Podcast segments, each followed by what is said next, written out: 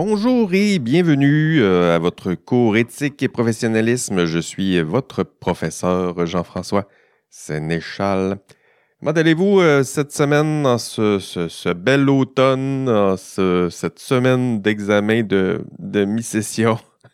Puis, comment ça s'est passé, votre, euh, votre examen de, mi-session? J'espère que ça ne vous a pas trop donné de, de mots de tête, pas trop de, problèmes techniques. En tout cas, j'ai reçu peu de, courriels avec des points d'exclamation, sauf peut-être avec les, confirmations automatiques. C'était pas, ça avait été mal configuré. puis là, maintenant, vous devriez recevoir des, confirmations automatiques une fois que ce sera soumis.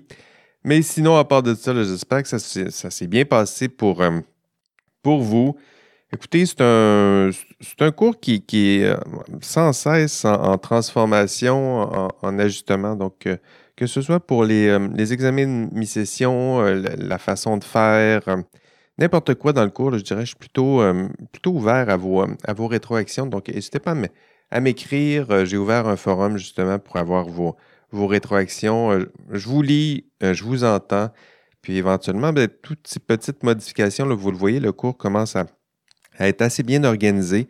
Euh, puis c'est grâce aux, collègues qui vous ont, qui précédé. Donc, euh, faites de même, travaillez un peu pour vos euh, futurs collègues, puis faites-moi mention s'il y a des choses que je peux bonifier dans ce, ce cours. Écoutez, pour celles et ceux qui n'ont pas encore remis leur examen de demi-session, je vous rappelle que vous avez jusqu'à demain, midi 30, donc mardi, midi, 30, juste avant le cours. Je vous invite à ne pas attendre à la dernière euh, minute pour vous, là, parce que ce serait intéressant de le, faire dans, les temps. Euh, restera ensuite la, correction. Euh, j'ai demandé à Nicolas de, corriger tout ça. Puis vous devriez avoir vos, notes d'examen d'ici deux semaines, ce qui devrait correspondre au retour de votre semaine de lecture. Euh, du moins, ça fait partie des attentes que j'ai formulées à, Nicolas. Et s'il y a euh, un retard, évidemment, je vous, ferai signe, c'est promis. Attention, euh, Red Alert! OK, c'est un peu pour vous stimuler. Il n'y a, pas, a pas urgence tant que ça, mais en même temps, votre TP2, le TP2, votre gros travail pratique euh, est à remettre le 26 novembre, euh, à 23h59. Donc, pour vous, c'est dans 30 jours. Puis, ça, serait, ça pourrait être simple de se dire, ben, 30 jours, j'ai le temps. Euh, mais en même temps, je vous dirais que si vous travaillez juste les week-ends ou si vous êtes juste capable de vous rejoindre en équipe les week-ends, ben, il vous reste 5 week-ends. si vous travaillez juste le samedi, il vous reste juste 5 samedis. Donc, c'est comme ça que je pense que je peux vous aider à planifier tout ça. Euh, pour euh, les, instructions concernant ce, TP2, je vais publier euh, cette semaine un, épisode extra du, podcast, justement pour vous donner ces, instructions. Donc pour vous, ce sera l'épisode 144. Oui, l'épisode d'aujourd'hui va être que, je suis en train d'enregistrer, ça va être 143. Donc pour vous, l'épisode 144, vous allez y trouver toutes mes instructions concernant le, le TP2. Puis, euh, vous pourrez l'écouter ben, ce vendredi ou après, en tout cas juste avant d'entamer vos, TP2, puisque je publie cet épisode-là, justement pour vous faire ce, rappel que ce serait peut-être une bonne idée d'entamer votre TP2, de coordonner les travaux, de le mettre en route pendant la, mi-session. D'ailleurs, je vous suggère d'écouter juste avant d'entamer les travaux euh, cet épisode d'instruction euh, puis je vous suggère aussi de le réécouter juste avant de me remettre euh, le travail. Donc, quand vous serez rendu à remettre votre travail, réécoutez cet épisode 144 euh, pour être sûr que tout y est. voilà, donc toutes mes instructions seront publiées ce vendredi dans un épisode extra. Puis tout ça pour vous guider jusqu'à la remise de votre TP2. Pour vous, ce sera le 26 novembre avant 23h59. OK, le module 8, de quoi parle-t-on dans ce, module 8? Qu'est-ce que vous avez à faire dans ce, module? Euh, disons que c'est un module, un module très important. On, saute dans le, concret sur le terrain. C'est un module qui cible un problème éthique très commun. Je dirais que c'est l'archétype même du problème éthique ou du dilemme éthique classique qu'un professionnel va rencontrer dans l'exercice de, de sa profession. On parle du conflit de loyauté multiple. Et qu'est-ce que ça veut dire? Qu'est-ce que ça mange en hiver, un conflit de loyauté multiple? Euh, il y a plusieurs autres noms qui lui sont euh, attribués. Je dirais hum, le problème du double chapeau ou des doubles, du double chapeau, je dirais comme ça. Euh, conflit de statut, je l'ai lu aussi de cette formule de cette façon-là. Mais essentiellement, c'est un problème très commun euh, que je vais euh, patiemment euh, vous expliquer ici. Encore une fois, en podcast, ce sera de façon très sommaire.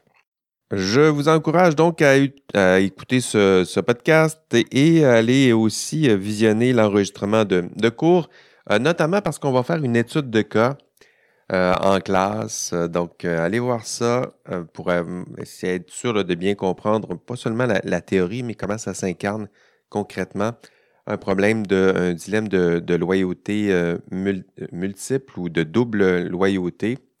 Euh, essentiellement, la question en matière de, conflit de loyauté, c'est quoi faire si euh, votre patron vous demande de poser un geste qui s'éloigne un peu, disons-le comme ça, un peu de vos devoirs et obligations professionnelles? Donc, votre patron, la personne en autorité, vous demande, vous demande pas de voler, là.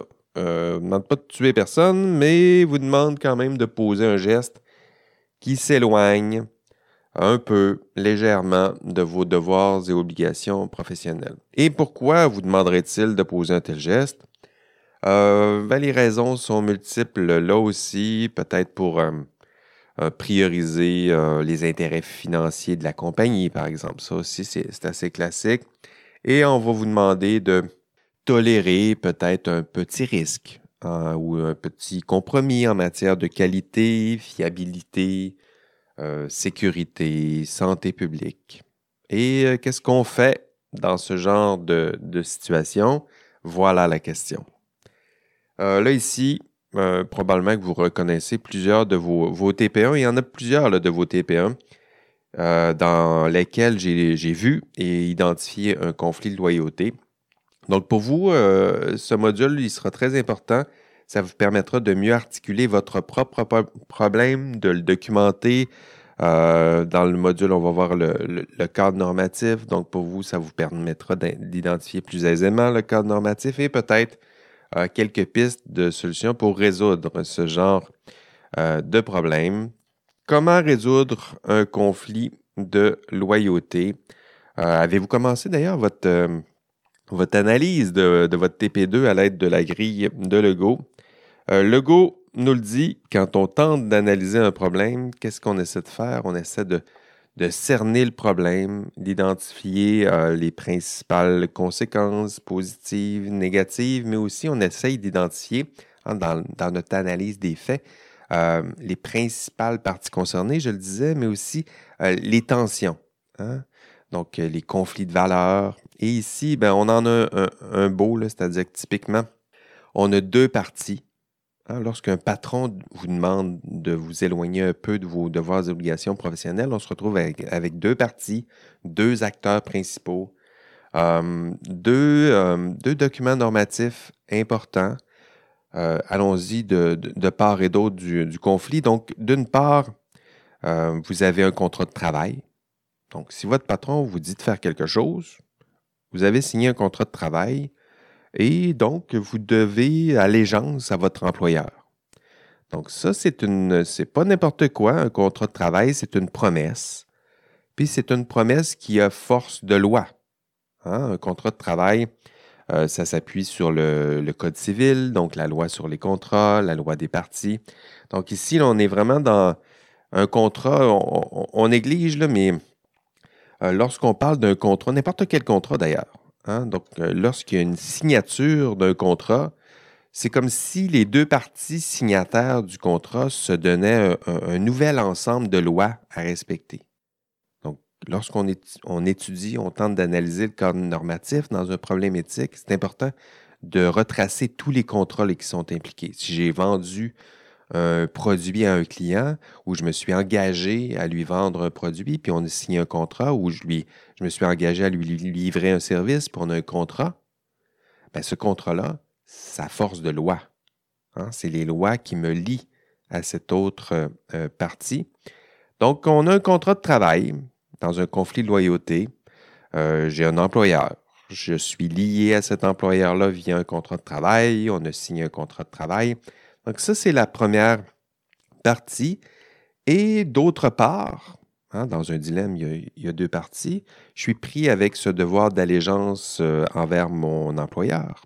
Mais d'autre part, je fais partie d'un autre professionnel. En fait, vous ferez partie bientôt d'un autre professionnel. Et donc, vous avez aussi l'obligation de suivre un code de déontologie professionnelle.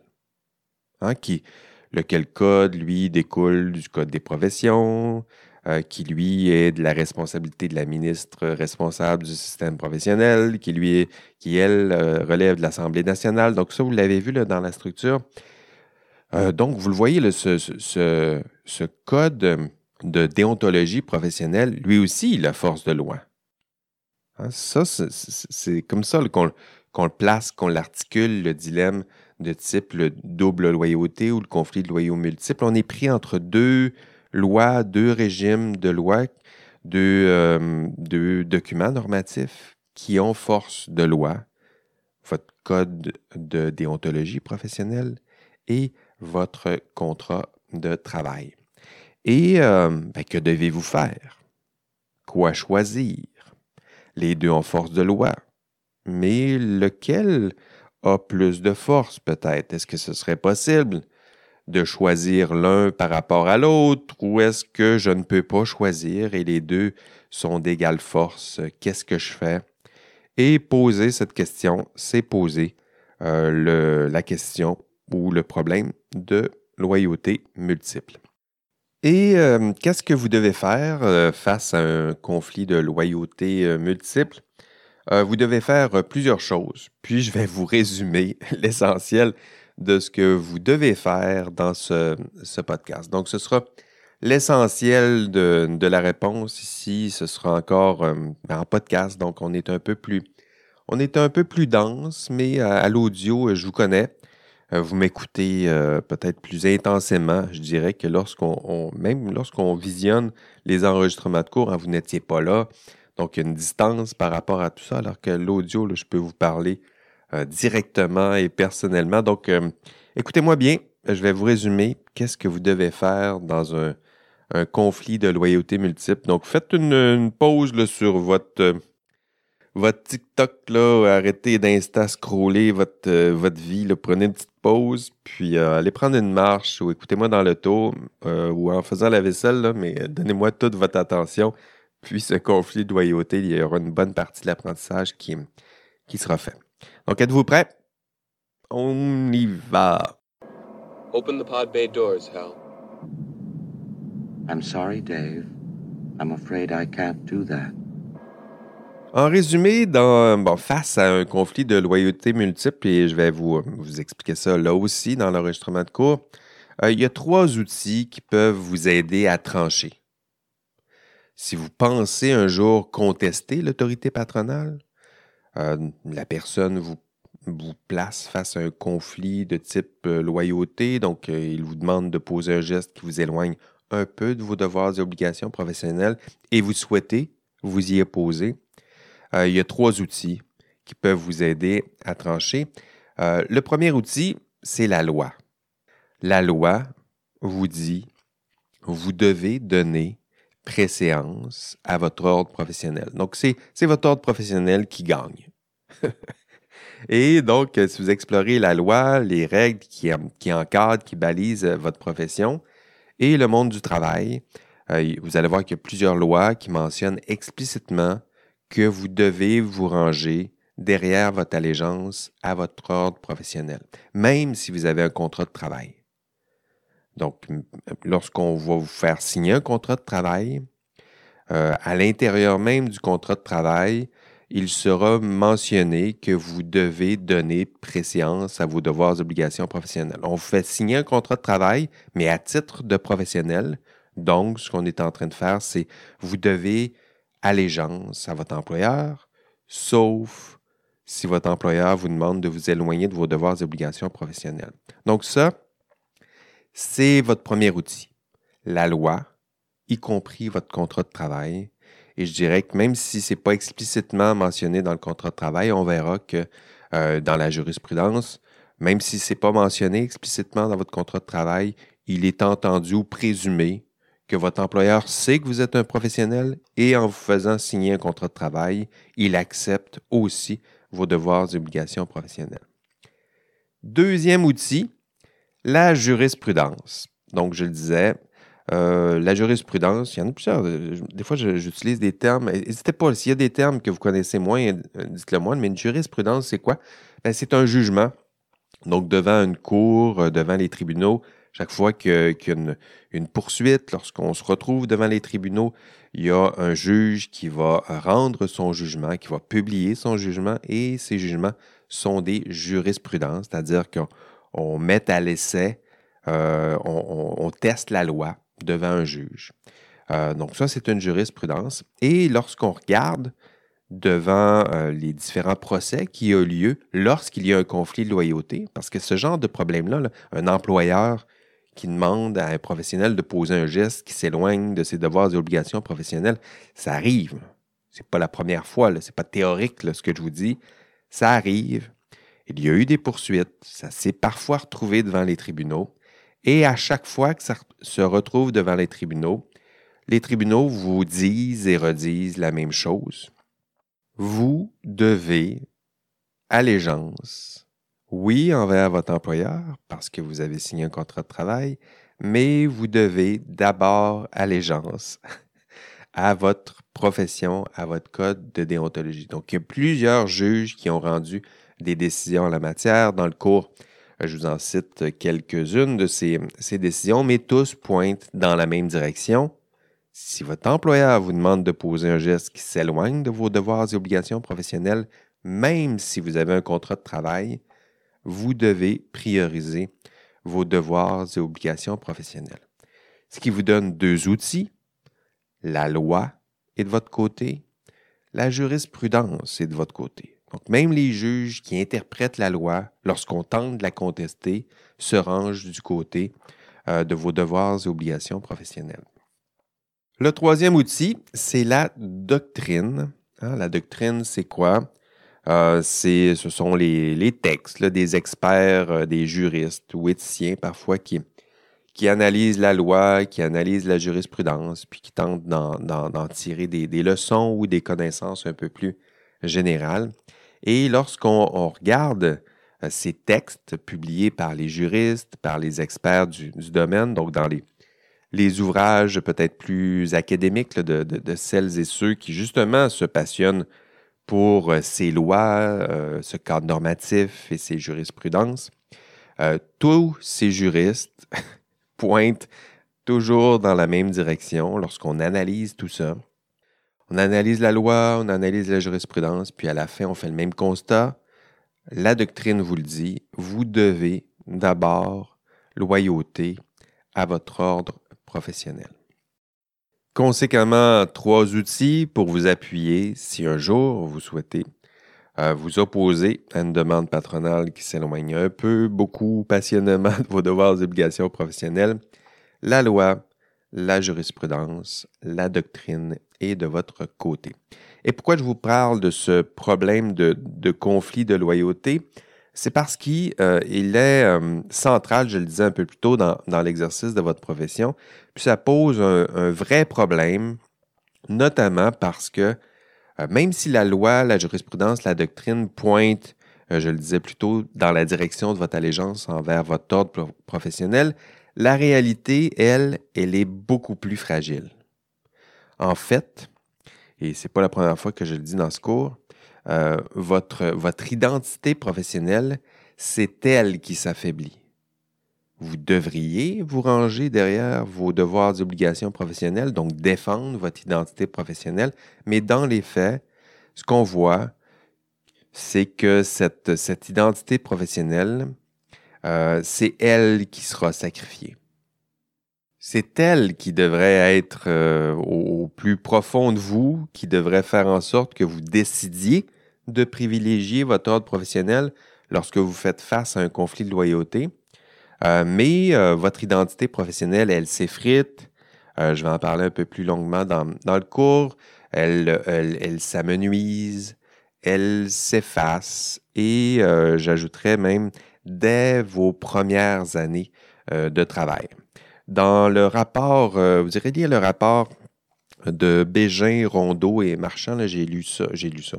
Oui, je l'ai lu. je l'ai lu souvent même. Je l'ai, euh, ajouté dans, votre contenu de, lecture. Euh, c'est, un, un, texte sur l'effondrement du, viaduc de la, Concorde. J'en ai parlé un peu en classe, au module 7.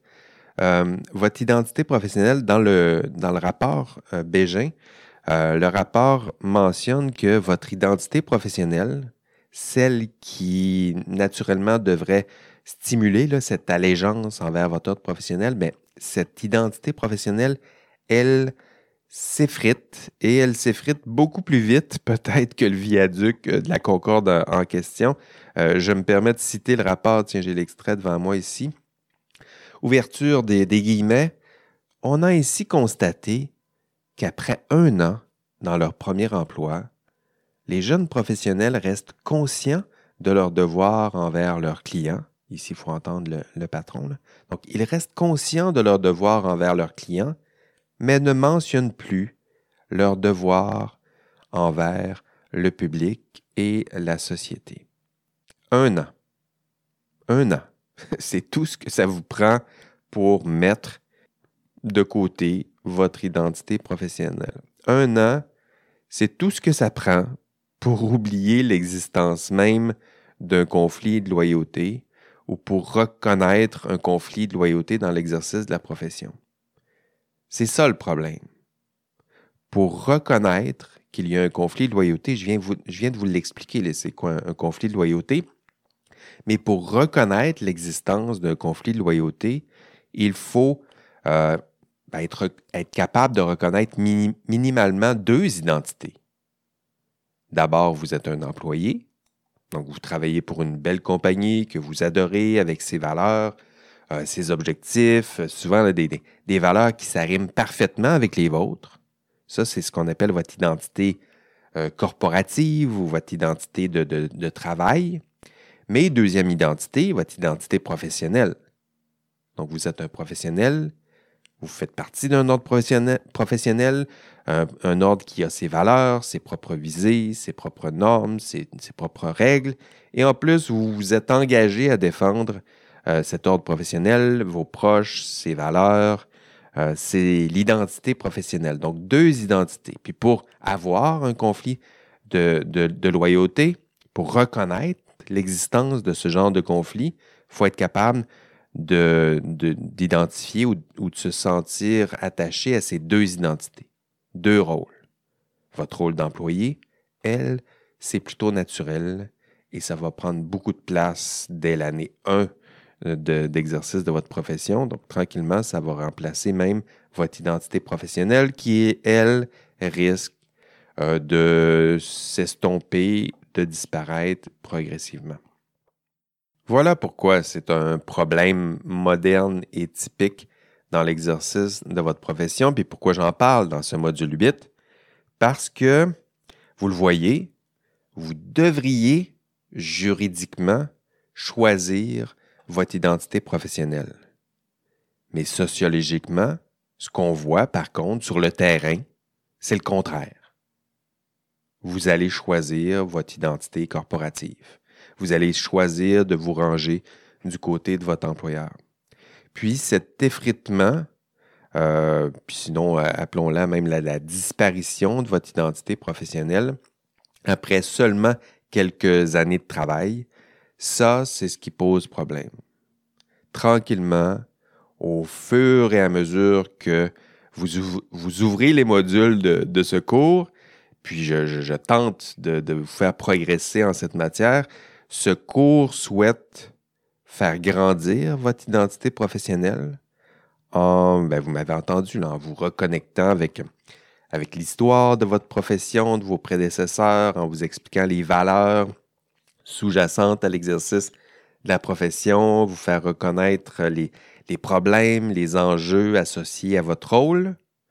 Or, ce qui se passe, et j'aime bien le répéter dans ce cours, euh, votre identité professionnelle, celle sur laquelle je travaille avec vous jusqu'à la fin de ce cours, eh bien, elle sera à son maximum à votre sortie de l'examen du cours FI 3900 dans quelques semaines.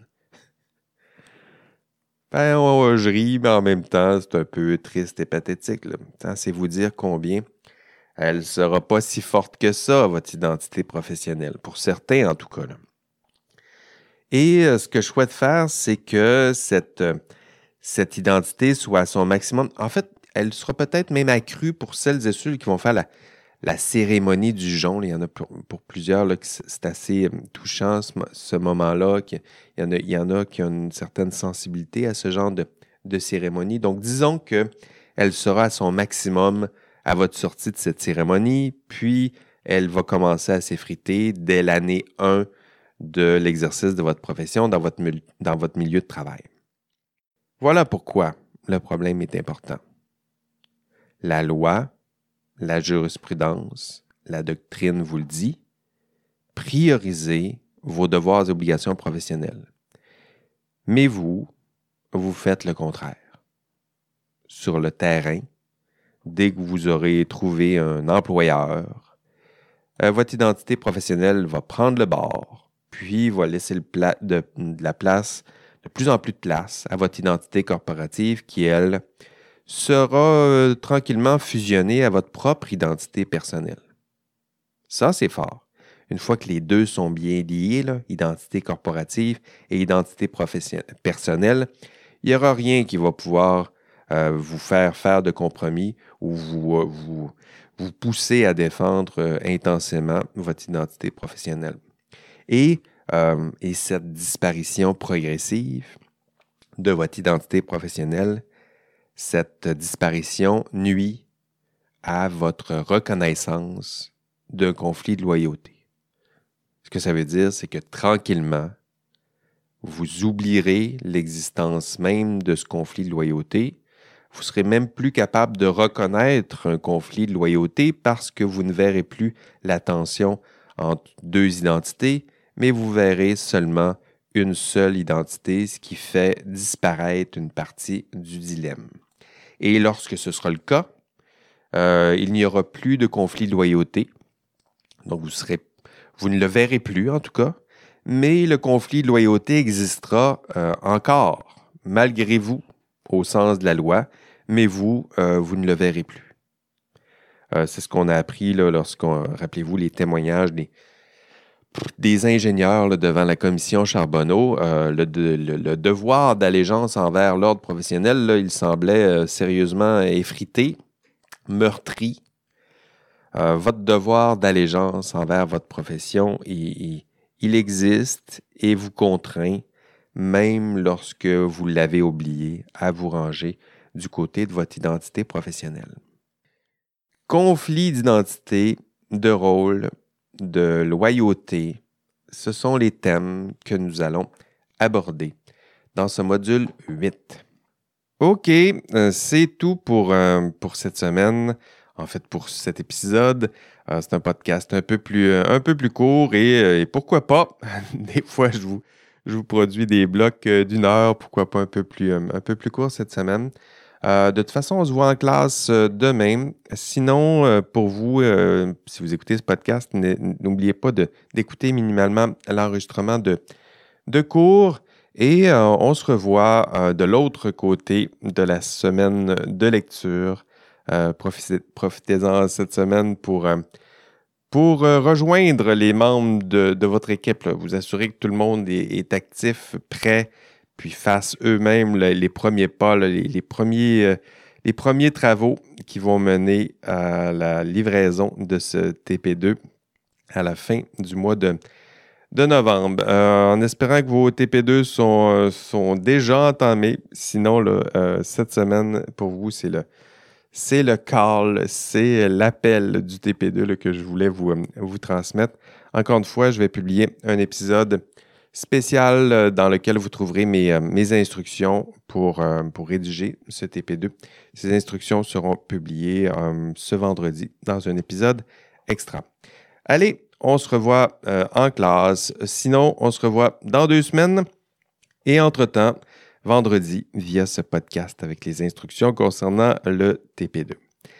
Allez, à bientôt. Bye bye. OK, l'indice cette semaine, ce sont les, euh, les trois outils que je vous ai expliqués euh, qui peuvent vous, aider à contester euh, l'autorité patronale pour défendre les intérêts du, public, protéger le public. Et ces trois outils sont les suivants. La loi, la jurisprudence, la doctrine. Donc l'indice cette semaine, la loi, la jurisprudence, la doctrine. Allez, bye bye.